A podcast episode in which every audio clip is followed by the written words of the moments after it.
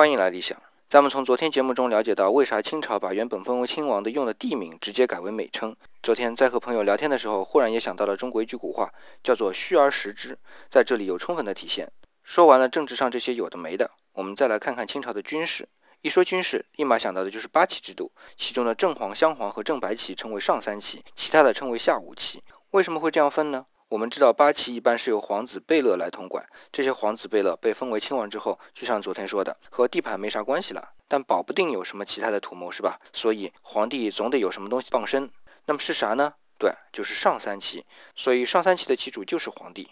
哦，这里要补充一句，原本上三旗是正黄、镶黄和正蓝旗，后来因为多尔衮把自己的正白旗给挪进上三旗了，才把正蓝旗给挤了出来。